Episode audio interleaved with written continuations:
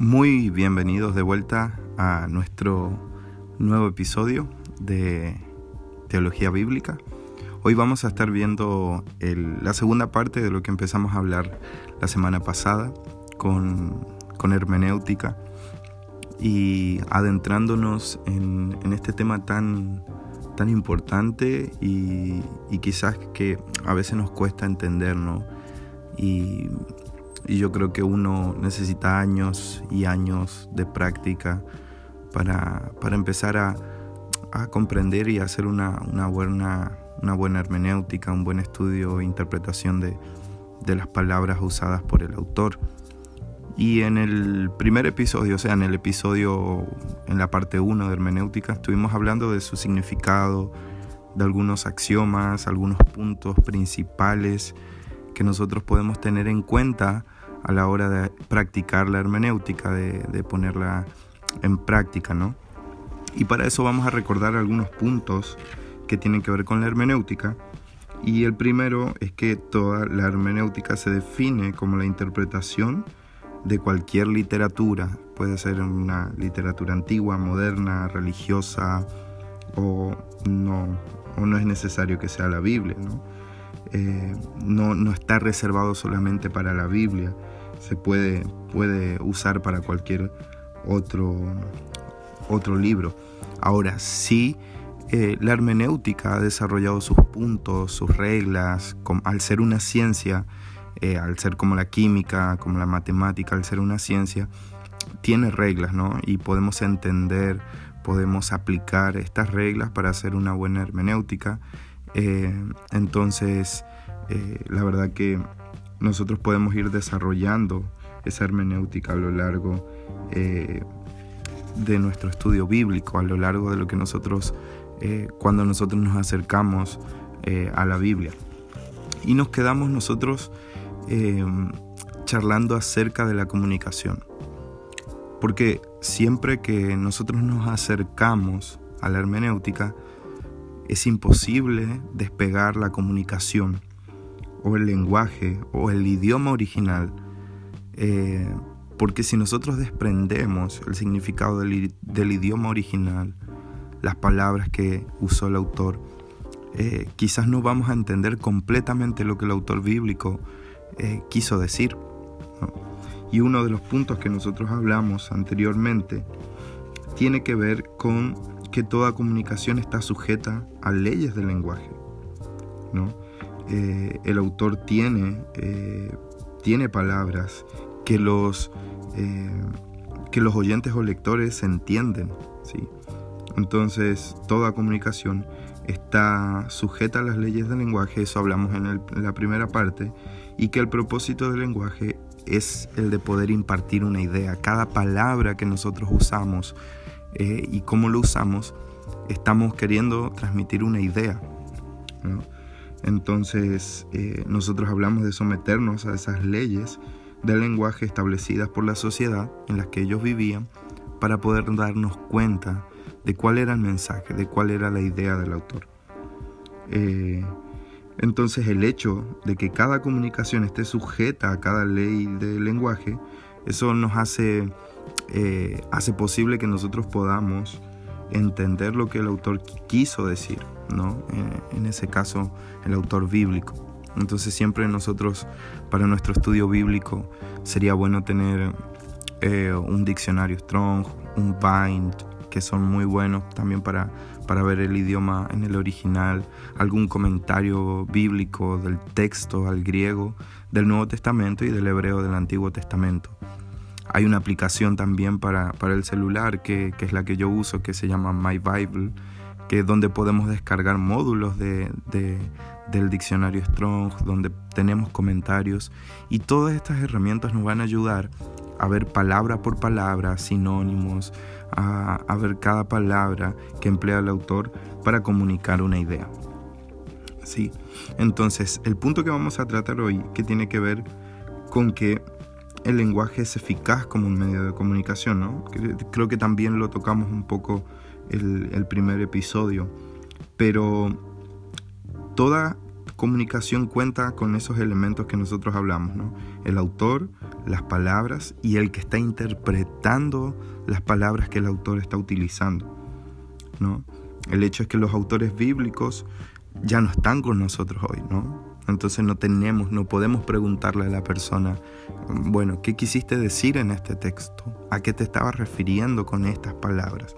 ¿Por qué lo utilizaste? Y bueno, también con nuestras traducciones que a veces se complica un poco, por eso es necesario ir al original. Pero sí podemos, eh, bueno, hay algunas personas que afirman, ¿no? Que dice que es imposible que sepamos lo que el autor quiso decir.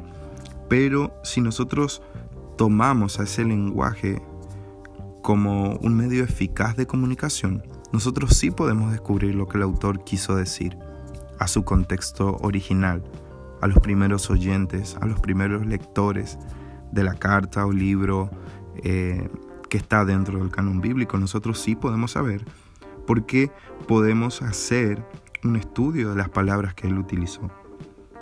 Entonces, eh, el lector, nosotros debemos interpretar ese texto bíblico. No, pero no podemos convertirnos en propietarios del texto, como si nosotros fuéramos el autor eh, del mismo texto.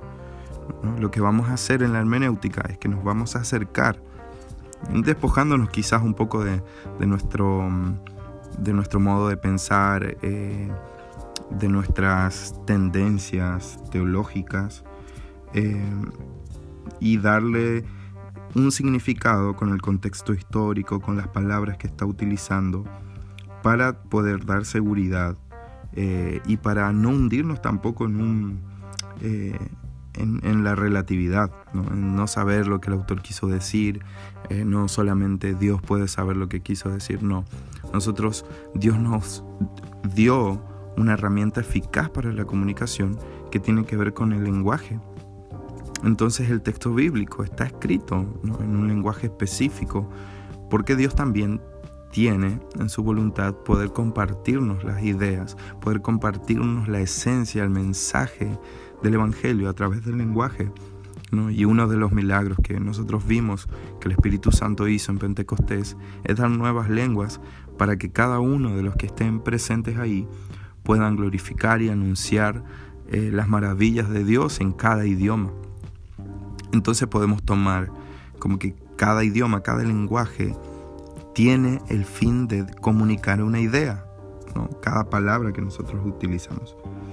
Entonces, eh, no, no, podemos convertirnos en los propietarios del texto, como si fueran, si fueran nuestro texto, darle el significado eh, más conveniente para nosotros, pero a través de un estudio de palabra podemos, ¿no? con el contexto histórico, eh, podemos ponernos en los zapatos de los oyentes y los lectores y poder traer ¿no? una verdad atemporal, poder traer un principio que nosotros podemos extraer, el mensaje que se pueda aplicar más allá de las barreras de tiempo culturales de la época, ¿no? Podemos extraer. Y eso yo creo que es algo muy importante que la hermenéutica nos brinda, que nos da ese puente para nosotros poder vivir también estos principios.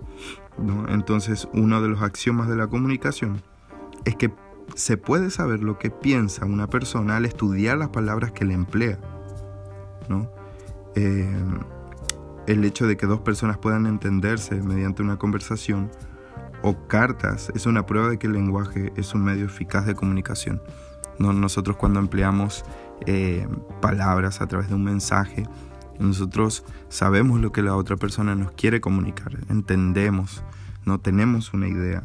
Entonces por eso es lo primero, cuando nos acercamos a la Biblia, al estudio bíblico, nosotros debemos ver el idioma original en que fue escrito.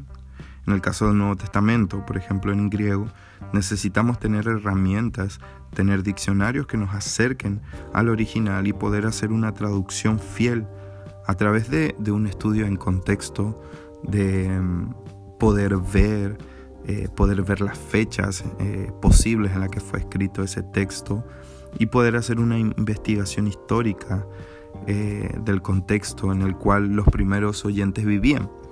Entonces, con las palabras que nosotros tenemos en el original y con el contexto histórico, nosotros vamos a poder traer ese mensaje y vamos a poder descubrir el mensaje y lo que el autor estaba pensando. Entonces, si nosotros negamos este axioma de que el lenguaje es un medio eficaz de la comunicación, a nosotros nos obliga a tirar por tierra cada ley que se haya establecido, cada dato que figura en libros de historia, eh, cada carta, cada comunicación que hayamos recibido, cada conversación que hayamos tenido nosotros en nuestra vida. Si nosotros pensamos que el lenguaje no es un medio eficaz de comunicación, ahí estamos perdidos. Por eso es que mm, en el día de hoy, en, este tiempo, el lenguaje o el cambio de palabras fue muy importante, ¿no? Porque em, realmente nosotros transmitimos ideas a través de nuestras palabras. Y ese es el sentido bíblico también. Hay ideas, hay un mensaje que las escrituras transmiten, que tiene que ver con un origen divino, que tiene que ver con, con que el Espíritu Santo también nos ayuda a entender las escrituras, pero también el autor, el autor bíblico, el autor de la Biblia, el autor... Eh, el que está detrás de esto, el autor divino, eh, nos quiso comunicar, nos quiere comunicar un mensaje. Y nuestra interpretación, lo que nosotros hacemos en la hermenéutica, es poder descubrir lo que quiso decir ese autor. El autor inspirado, que también deja detalles, ¿no? Y eso es tan lindo en la Biblia, que podemos ver las marcas del autor inspirado, del autor humano, ¿sí? con elementos culturales. Por ejemplo, en las cartas de Pablo, cuando él en segundo de Timoteo le dice ¿no? que le lleve los rollos, los libros y, su, y su, capote, ¿no? Eh, entonces, esos son elementos culturales que quedan. Pero también podemos ver las huellas del autor humano. Pero también detrás de eso podemos ver al autor divino a través de sus palabras, a través de lo que él quiso comunicar. Y eso es grandioso, eso nosotros podemos hacer. Entonces no podemos negar que la el lenguaje es un medio eficaz para la comunicación, ¿no? Porque si no, no se podría estar seguro de nada. ¿eh? La realidad eh, es que el lenguaje es un medio eficaz para nuestra comunicación. Y puesto que Dios quería que el ser humano entendiera su revelación, le habló en su propio idioma, en lugar de un idioma celestial. Y eso, eso todavía eh, nos hace ver en perspectiva y nos hace tener en cuenta, ¿no? Qué gran Dios tenemos nosotros. Porque Él no, bueno, no es que dijo, bueno, ahora ustedes me van a tener que entender, ¿sí? Eh, el lenguaje, un lenguaje celestial, van a tener que comunicarse conmigo. No, Él tomó la iniciativa para que nosotros entendamos la revelación, el mensaje. Dios comunicó. Dios es un Dios que comunica y habló en nuestro propio idioma en lugar de ese idioma celestial.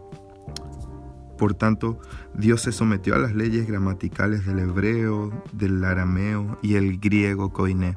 El griego koiné, que también es un griego, es, es un griego, eh, era un griego común que se utilizaba en la época, en el primer siglo. Eso hablamos en, la primera parte de hermenéutica. Entonces, qué, qué, increíble esto, ¿no? Poder ver que, Dios también utilizó estas leyes gramaticales para poder transmitir un mensaje a los autores, a los autores inspirados y también poder comunicarnos a nosotros algo seguro. Y no como muchos quieren hoy negar que y que es algo que se ha metido dentro del cuerpo de Cristo de la iglesia, es que bueno, cada uno interpreta la Biblia como quiere, ¿no? De acuerdo a su, a su línea teológica. Y no, la, hermenéutica trata de tener ese centro y ver qué es lo que el autor quiso decir palabra por palabra. ¿no? Y, lo que el, el autor es lo que define el significado de un texto. No somos nosotros, es el autor. Y cómo nosotros podemos saber cómo el autor define algo es a través de las palabras que él emplea, entendiendo esta verdad que el lenguaje es un método, es, una, es un medio eficaz de la comunicación, transmite idea. ¿sí? Em, entonces, em, eso por un lado, ¿no? el lenguaje es eficaz como medio de comunicación. Y lo otro es que hablamos, ¿no? que el significado de una comunicación se encuentra en la mente del autor. Eh, por ejemplo, ¿no? si un padre dice a su hijo, eh, no quiero que juegues el fútbol en la calle, y su hijo le responde, eh, ¿por qué no quieres que coma chocolates? Y su padre, frustrado, le pregunta, ¿no me has entendido lo que te estoy diciendo? o lo que te he dicho? Entonces la pregunta sería, ¿quién determina lo que el padre quería decir? ¿El hijo o el padre? No, pensemos bien. Si el padre le da una comunicación clara, no quiero que juegues el fútbol en la calle, y él responde con otra cosa. Entonces, ¿quién está determinando lo que el padre quería decir? ¿O quién determina lo que el padre quería decir? ¿No? En este caso el hijo no entendió. Pero el que determina el significado de esas palabras es el Padre. ¿no? Si el significado de las palabras de ese Padre es determinado por su Hijo, nosotros vamos a acabar de crear una especie de, caos, ¿sí? una anarquía, una rebeldía, eh, porque no se pueden comunicar o quizás escucha las palabras, pero quiere hacer otra cosa, quiere entender otra cosa.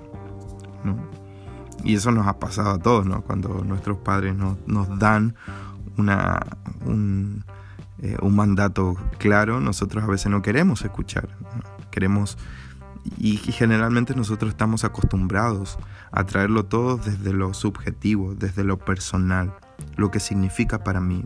Y estamos en medio de una sociedad relativista eh, donde la posverdad, eso de que cada uno tiene su verdad y que no hay verdades absolutas, eso también ha entrado en nuestras mentes y nos han, nos han hecho ir a la Biblia entendiendo lo que queremos entender y no lo que el autor bíblico quiere decir.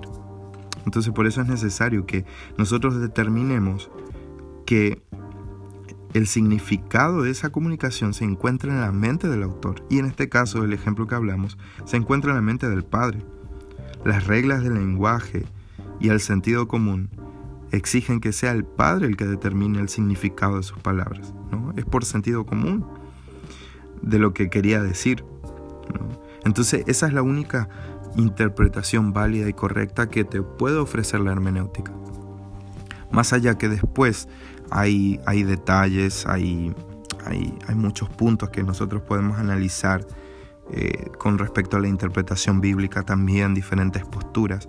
Pero si vamos a la hermenéutica, si vamos a las leyes reales, si vamos con precisión a entender las palabras, hay un sentido, ¿no? Hay una idea que el autor bíblico quiere comunicar. Entonces, em, eso es un ejemplo que, nos deja también bien en claro, ¿no? ¿Quién es el que determina? Entonces la misma dinámica, eh, la misma dinámica debe aplicarse al autor bíblico, ¿no? porque las palabras que él utilizó están ancladas en la historia, ¿no? están, están, habitan en la historia. ¿no? Nos llegó a nosotros un texto, eh, nos llegó una traducción, también está eh, el desafío de nuestro lenguaje, ¿no? Eh, de lo que, quieres, lo que quiere comunicar, el significado.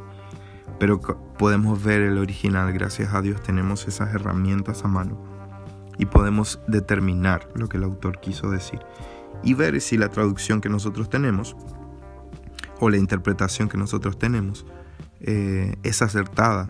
¿no? O ahí podemos leer otras, otras interpretaciones, otras traducciones bíblicas que también se apeguen más al texto.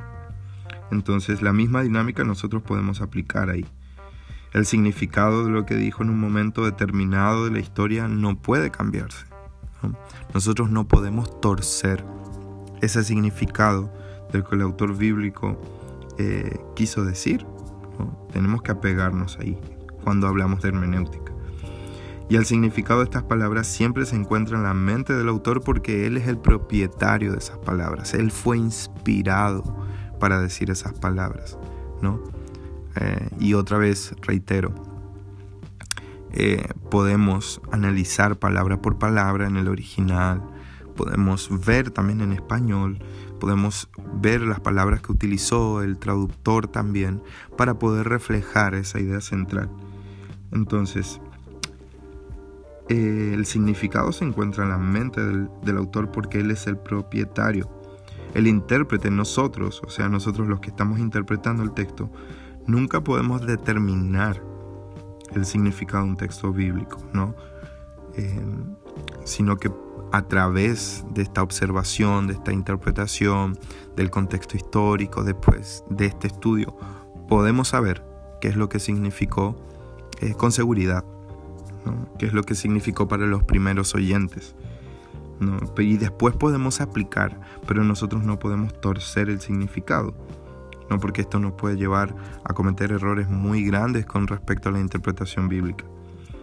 Eh, entonces el intérprete, nosotros que estamos interpretando, nunca podemos determinar, sino que solamente lo que nosotros podemos hacer es interpretar lo que el autor ha dicho, pero nunca determinar el significado. Nosotros interpretamos eh, lo que él dijo. El autor es el que comunica y el intérprete es el que interpreta. ¿no? Eh, parece obvio, eh, pero si nosotros tuviéramos en claro esta verdad, este principio, que el autor es el que comunica y nosotros podemos oír, podemos leer y podemos interpretar palabra por palabra, nos ahorraría muchos eh, problemas o malas aplicaciones dentro eh, de la Biblia o dentro de nuestro estudio bíblico. Y eso, eso es muy importante también en el, eh, en el área de la, de la, de la interpretación. Y la otra es usar sentido común. ¿no? El sentido común exige que nosotros aceptemos las palabras eh, de otra persona por lo que son. ¿no? En el sentido, cuando nosotros vemos también géneros literarios, ¿no? No podemos tampoco interpretar literalmente una, poesía.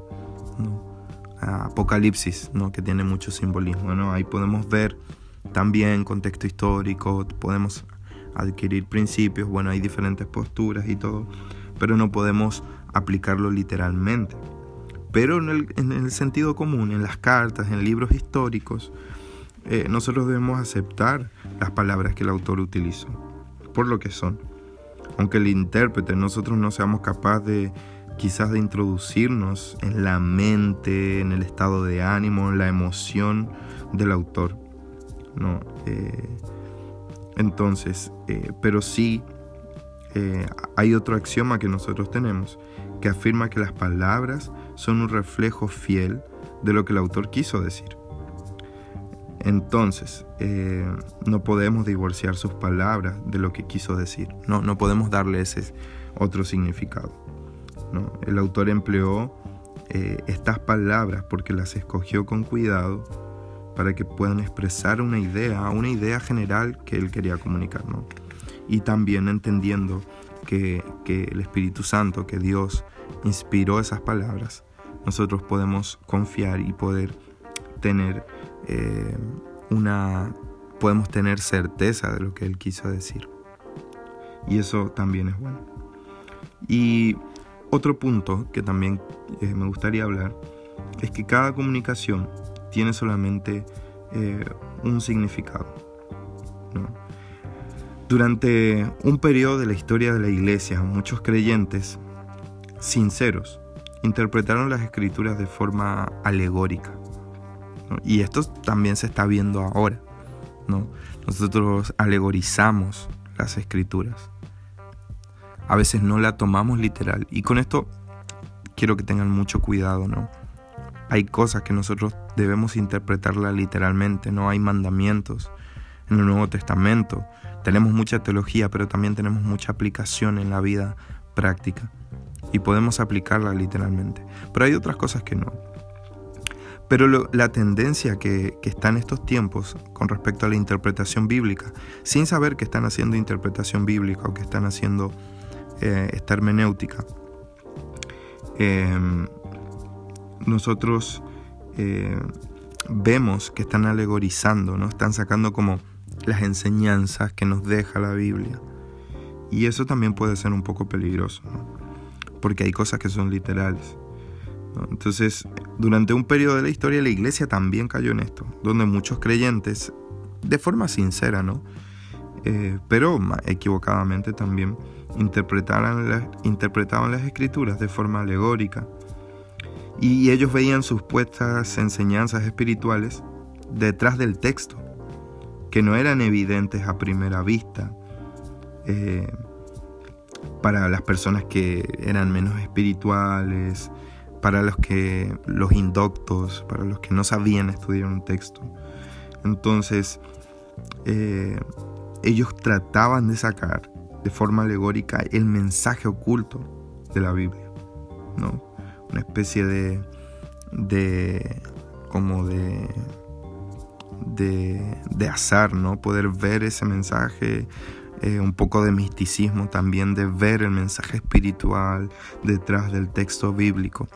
Pero la hermenéutica nos dice lo contrario, ¿no? Que Dios es un Dios que se comunica y Dios utiliza las leyes gramaticales que el ser humano para que el ser humano entienda. Y eso, eso es tan simple, eso tiene sentido común. No podemos mistificar el mensaje bíblico eh, para unos pocos, para unos pocos iluminados, que solamente uno tiene ¿no? la iluminación de la palabra. No, nosotros podemos acceder y, por eso es la idea de este espacio, ¿no? que tú puedas aprender a interpretar un texto, para que puedas entender que la hermenéutica, que la traducción es necesaria para cada cristiano, para que descubra, para que, para que pueda inquirir en las escrituras, hacerse más sabio aún para la vida, para practicar, para glorificar a Dios. Y ese es el sentido. Pero si nosotros caemos en la interpretación alegórica de las escrituras y tratamos de sacar enseñanzas que no son evidentes, o que son quizás para los menos espirituales como lo hizo la iglesia en tiempos pasados, esa forma de interpretación o esta forma de interpretar las escrituras permitía que el intérprete eh, vea más de un significado en un solo texto. No, por ejemplo, no sé, el texto de, eh, no sé, pongamos Juan 1.1, ¿no? El verbo se hizo carne. Podría tener varios significados. ¿no? El verbo es la acción, ¿no? El mensaje. Eh, y los gnósticos en el primer, eh, en el primer siglo, cuando se levantó toda esta corriente y Juan estaba hablando en contra de ellos, ellos pensaban ¿no? que el conocimiento era más importante y que al conocimiento solo se llegaba por la iluminación, ¿no? Que ellos, la materia, tendría que estar separada del espíritu, ¿no? Y solamente fijarse en las cosas del espíritu, supuestamente, para alcanzar ese conocimiento, para alcanzar la iluminación. Entonces por eso ellos negaban también a Cristo eh, en, carne, ¿no? Ellos no podrían creer, pensaban que Jesucristo solamente era un, una especie de reflejo. Y ellos tendían a alegorizar todas las escrituras. ¿no? Por eso es que Pablo muchas veces daba, eh, bueno, perdón, Juan también, en sus cartas, hablaba sobre la hospitalidad, hablaba sobre las buenas obras, porque estos, personajes que entraron en la iglesia quizás eran sinceros o querían, o se, les hizo una mezcla, ¿no? Con respecto al mensaje del Evangelio, eh, y ellos querían utilizar esa forma para conocer a Dios. Y lo que Juan les decía es que no, que nuestra fe, el mensaje que nosotros recibimos, el que oímos, el que nuestras manos palparon, es verdadero y se puede vivir. No es solamente para algunos, no está reservado para algunos. Entonces ellos tenían, ellos tampoco tenían ah, un sistema de escritura, no se apegaban a un sistema de escritura. Pensaban que todo era a través del conocimiento, de la iluminación, de lo espiritual, y se formó un misticismo gigante, ¿no? En el primer siglo. Y eso trajo mucho dolor a la iglesia. Y, el, el apóstol Juan escribió, inspirado por el Señor, inspirado por el Espíritu Santo, en contra de esta corriente. Entonces, esta forma de interpretar, cuando nosotros alegorizamos la Biblia, nos hace ver como muchas cosas.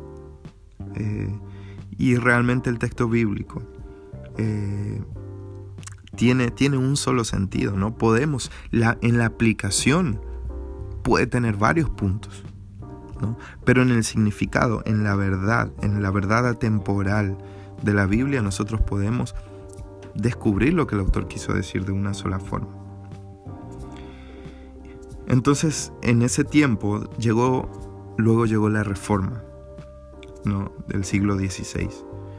Y ahí la reforma desenmascaró los grandes errores de este sistema de interpretación a través de la alegoría. Eh, y hay dos argumentos que sirven como base del axioma de que cada comunicación solo puede tener un significado. Una es si una comunicación puede tener más de un significado, nosotros estamos destruyendo la posibilidad de comunicarnos con otras personas, porque no queda ningún mecanismo para entendernos. ¿no? Sería una locura si yo estoy hablando con una persona, pero si él toma como que las palabras que yo dije pueden tener varios significados, nosotros estamos perdidos. Uno, estamos perdiendo el tiempo, estamos hablando por hablar, para no estamos llegando a ningún punto. Entonces ese es el primer punto. Y el segundo punto, que psicológicamente es imposible para el ser humano decir una palabra o frase y querer decir dos cosas o más diferentes a la vez aún en el caso de emplear una palabra que tiene más de un significado. El ser humano puede mantener en su mente solamente uno de esos dos significados a la vez.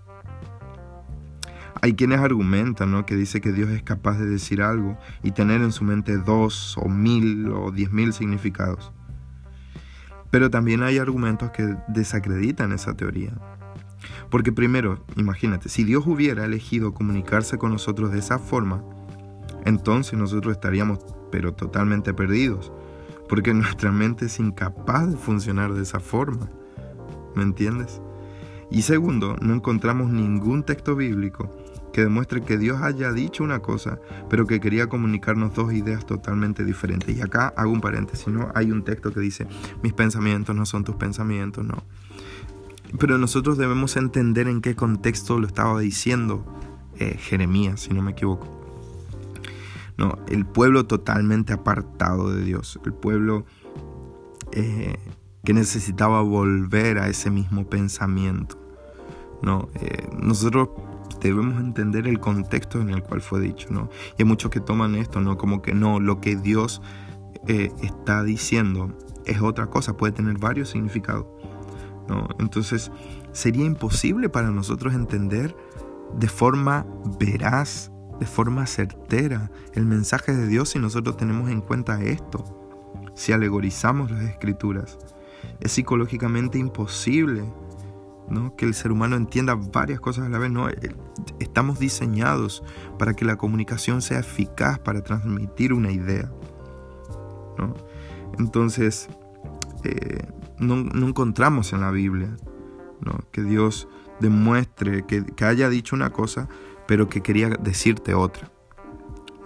Podemos encontrar profecías que no entendíamos, que se cumplieron después, pero cada cosa que Dios dijo fue clara y se cumplió. Aún nosotros vemos en el Antiguo Testamento y Hebreos nos declara que las cosas hechas en el Antiguo Testamento eran como una copia fiel de lo que se hacía en el cielo, de lo que era eh, el tabernáculo de Dios. A mí me asombra el Antiguo Testamento al leer eh, eh, los cinco primeros libros y que a veces no entendemos, ¿no? ¿Por qué Dios? ¿Por qué Dios es diferente? ¿Por qué Dios actúa de esa manera? ¿No? Y nosotros debemos tener en cuenta que Jesucristo, que Cristo es Dios y estuvo desde el principio. ¿no? En el principio era el verbo y el verbo era con Dios, el verbo es Dios y Él decidió hacerse carne. No podemos alegorizar esta verdad. No podemos ver que solamente Cristo vino para un tiempo y cumplió esa misión y listo. No, Cristo es Dios. Y nosotros debemos entender este significado bíblico de la forma literal. El verbo es Dios, el verbo estaba con Dios, era Dios, cumple una función quizás, cumplen roles diferentes pero son lo mismo. ¿no? la Trinidad.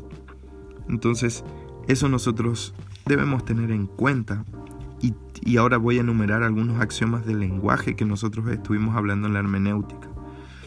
Eh, entonces debemos tener cuidado con lo que estamos interpretando. Si nosotros descubrimos que un texto bíblico tiene, puede, puede tener 10.000 interpretaciones o significados, perdón, significados. ¿no? Porque la interpretación, sí, nosotros interpretamos, ¿no? nosotros tratamos de traer el mensaje, pero el significado eh, generalmente es uno, es, es, un solo significado, es algo que el autor quiso transmitir, ¿no? alguna emoción o algo que, que él quiso transmitir. Y si un texto bíblico puede tener más de un significado, entonces nosotros abrimos la puerta a que el intérprete encuentre en las escrituras lo que nosotros queremos en lugar de lo que Dios quiere comunicarnos.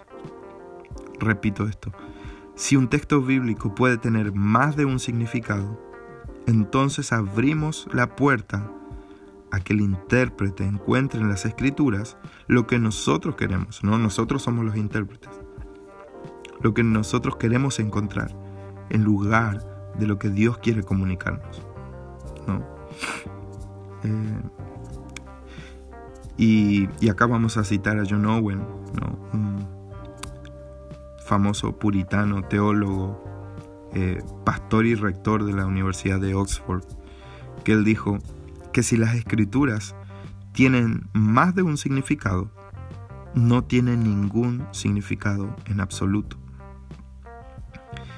¿No? Entonces, eh, nosotros, si, si nosotros vemos o llegamos a la conclusión de que un texto bíblico tiene más de un significado, entonces estamos cayendo en el relativismo. No podemos encontrar significados absolutos. Y eso puede ser un gran peligro para nosotros. Podemos llegar a ser personas y aplicar la Biblia de maneras equivocadas. Entonces, em, quizás me quedaría con esto por, hoy, para ir cerrando lo que es hermenéutica. Quizás podemos tocar en otro punto, eh, quizás alguno de, alguno de estos, eh, o de otros axiomas, o de otros puntos, o de otras verdades de la hermenéutica. Eh, pero me gustaría enumerar esto, ¿no? cuáles son los axiomas del lenguaje, ¿no? las verdades que, que, no deben ser explicadas, ¿no? eso es un axioma. El uno es que el propósito del lenguaje es, del, es de poder impartir una idea. No, eso, es, eso es una verdad, eso es una regla dentro del lenguaje. Dos, es que toda comunicación está sujeta a las leyes del lenguaje. Tres, el lenguaje es eficaz como medio de comunicación. ¿no? Es una herramienta que Dios nos dio. Cuatro, el significado de una comunicación se encuentra en la mente del autor. Y punto cinco, cada comunicación tiene solamente un significado. En esto se basa todos los puntos que nosotros estuvimos hablando eh, aquí en, estos dos episodios de hermenéutica. Eh, y me gustaría dejarle solamente algo, un tip eh, histórico, algo histórico. El filólogo alemán Friedrich Ast, que vivió desde el 1778 al 1841. Él fue el que empleó por primera vez la frase el círculo de la hermenéutica para describir este proceso. Entonces en el, en el, entre el 1700 al 1800, principio de 1800, se empezó a utilizar eh, la palabra hermenéutica. Por eso decía al comienzo de la primera parte de, este, de estos episodios que es relativamente moderno, ¿no? Es, es, una palabra más moderna, ¿no? No es que los padres de la iglesia sean hermenéuticos, ¿no? Tenían quizás buscaban el significado en el original, pero el término en sí empezó en esa época. Y con el tiempo, algunos eruditos eh, prefirieron cambiar, ¿no? Él, él primero le puso círculo de la hermenéutica para describir todo el proceso de la hermenéutica, para ver palabra por palabra, la comunicación, el lenguaje. Pero con el tiempo los eruditos fueron cambiando ¿no? y pusieron una espiral de la hermenéutica. porque consideraban que círculo eh, conllevaba algo cerrado, vicioso, como ese hámster que corre todo el día sobre una rueda, en la jaula, pero no llega a ninguna parte. Y nosotros con la hermenéutica sí, podemos llegar a, cosas concretas. Entonces la palabra espiral conlleva la idea de, ese progreso hacia arriba, de un movimiento hacia algo mejor. Entonces por eso algunos eh, eruditos cambiaron eh, ese término. ¿no? Entonces, eh, eso fue un poco de lo, de lo, que nosotros queríamos hablar o de lo que yo quería hablar sobre la hermenéutica y tener algunos conceptos claves a la hora de hablar de hermenéutica. ¿no? Entonces la hermenéutica es, la es como la interpretación eh, de cualquier literatura antigua, moderna, religiosa o, no, ¿sí? y se puede aplicar a cualquier, cualquier libro. Entonces, esto fue de lo que yo quería compartir sobre la hermenéutica, eh, sobre el primer paso para hacer un estudio bíblico, para poder acercarnos al texto bíblico. ¿no? Eh, haz este ejercicio, ¿no?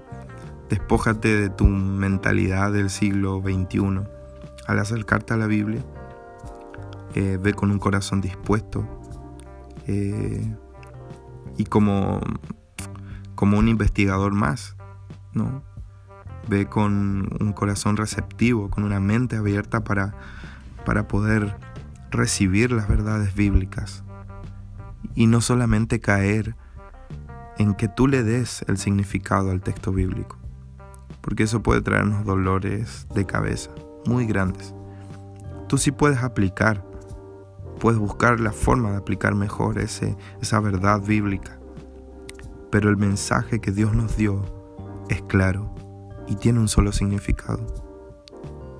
Y es absoluto, como Cristo lo es. Él es la verdad. Él es el camino, Él es la vida. Nosotros podemos acercarnos seguramente a las escrituras con estas herramientas que no son el todo, ¿no? No, yo sé que quizás eh, en estos contextos no vamos a entender todo de alguna otra forma, ¿no? Pero sí podemos llegar a conclusiones certeras y entender el mensaje bíblico de forma segura, certera, confiable. Porque Dios es un Dios que comunica y Dios es un Dios que se hace entender a través del lenguaje. Él, se, él adoptó leyes gramaticales y eso es grande de entender. Entonces, este es la segunda, esta es la segunda parte de la, de la hermenéutica y dimos algunos tips eh, para tener en cuenta y para entender cómo funciona la hermenéutica con el lenguaje en la comunicación. Así que nos vemos en el próximo episodio, seguramente con un tema nuevo. Así que Muchas gracias y nos vemos.